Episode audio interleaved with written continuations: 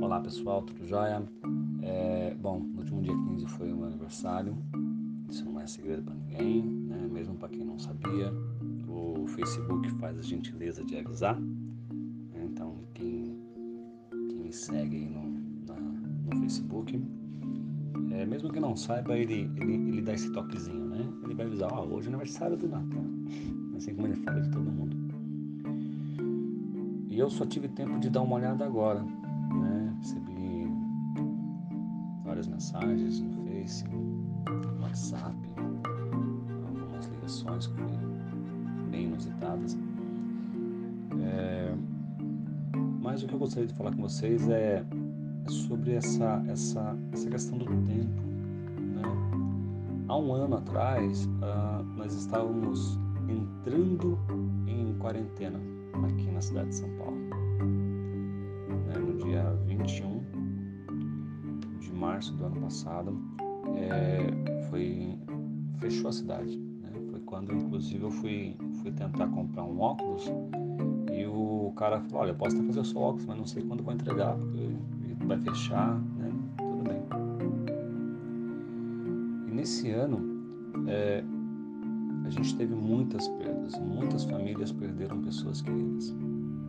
E quem não perdeu pessoas queridas, teve muita gente que ficou doente, que, que teve um, uma debilidade, alguns ainda estão doentes. É, mas independente do que eu pense sobre a questão da, da, da pandemia, da, vírus em si, doença em si, é, eu, me, eu pego, me pego refletindo agora sobre a questão do, do tempo junto da, com as pessoas, sabe? É, a gente a gente transforma em santo é, as pessoas depois que elas se vão, né? Porque dá saudade, né? A pessoa não vai estar mais ali perto com a gente. Então isso acaba isso acaba dando pra gente um no momento de luto a gente esquece tudo tudo que aconteceu né? e a gente fica com essa pessoa junto com a gente mas eu, eu fico me perguntando aqui pense comigo reflita aqui comigo cara se quando a pessoa morrer a gente vai perdoar ela de tudo que ela fez com a gente a gente pode perdoar ela enquanto estamos em vida. Percebe é, o peso que é, é, carregar uma mágoa, um rancor, né? sendo que a pessoa pode partir, você que está ouvindo agora, pode partir a qualquer momento. Não precisa de uma doença a nível global para nos levar percebe que, assim como para ser demitido basta estar empregado, trabalhar com regime CLT não é garantia de nada. Né? A empresa pode abrir falência, a empresa pode quebrar, o patrão pode passar a perna em você, o patrão pode. Você vai embora hoje, quando chega amanhã, o patrão já levou tudo embora, e, e aí? Não é garantia de ah, eu sou, eu sou funcionário público, federal, estadual, municipal. Cara, isso não é garantia de nada. Sabe? Porque na hora que faltar dinheiro no caixa, porque vai faltar dinheiro no caixa mais cedo ou mais tarde. Né? Se eles não gerenciarem o dinheiro, o dinheiro é finito. Ele não nos produz dinheiro. Né?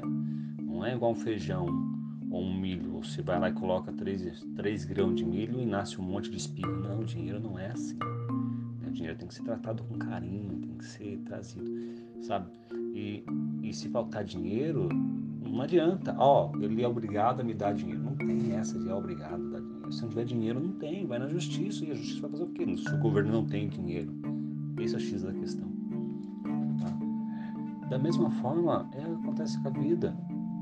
Você, a gente passa, a gente passa boa parte da nossa vida dormindo, literalmente dormindo se, se você dorme em média 8 horas por dia, 8 horas por dia, então são 8, 8, 16, 24.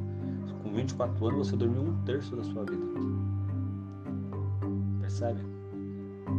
É, mas enfim, percebe como as coisas podem, podem ser diferentes.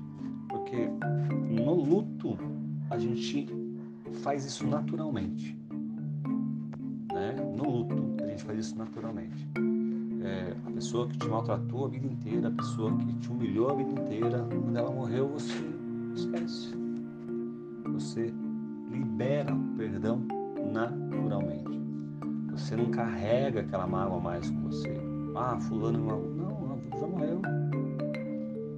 Por que vamos fazer isso em vida? Não importa quem seja a pessoa, se é patrão, se é cunhado, se é pai, se é padrasto, é, essa história só libera. Coloca uma pedra por cima dessa situação e vai para frente. Olha para frente, siga para frente. Ah, mas eu convivo com a pessoa.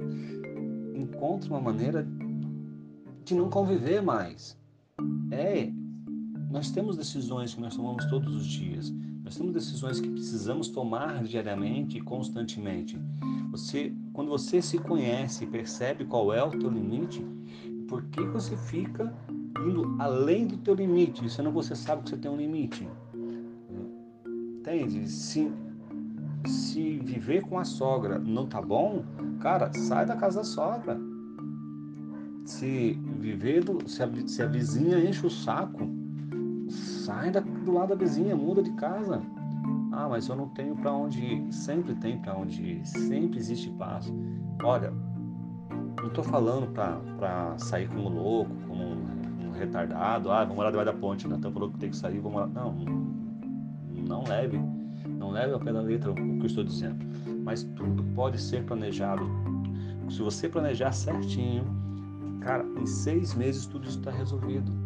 Mas se não planejar e só ficar reclamando, ah, porque meu marido é chato, ah, porque minha mulher é chata, nossa, porque o filho da minha mulher enche o saco, porque o meu filho enche o saco, porque a minha mãe tá lá na casa do chapéu e me torra paciência, porque o irmão me torra paciência, porque a minha meu Deus do céu, se eu só ficar reclamando, eu não vou ter tempo, eu não vou ter energia para poder produzir uma solução para minha vida. E se eu não estiver bem, para produzir algo para mim, daqui a pouco eu não tenho condição nem de comer um arroz puro. Quanto mais conseguir alguma coisa relativamente básica, que hoje é a internet, de pagar a internet em casa, a gente simplesmente não consegue. Então, pensa com carinho, observa tudo, libera o perdão ainda em vida, entregue flores em vida para que tudo possa sair bem com você daqui para frente. Bem, daqui para frente. Se a pessoa te perturba, se enche o saco, tenha certeza, ela tem um problema. De repente, tem até uma patologia. Se ela cuida ou não cuida, o problema é dela. A não ser que seja o teu filho menor de idade, aí o problema é teu. Caso contrário, o problema é dele. Só reflete sobre isso. Porque vai passar mais um ano. Se você não mudar nada agora, daqui a um ano você não vai estar com saúde, você vai estar pior. Porque a vida a gente não está ali. Ou a gente vai para frente ou vai para trás. Porque quando você para, você dá passos largos para trás. Vamos lá? Vamos mudar um pouquinho nossa perspectiva de vida e construir um futuro no nosso presente.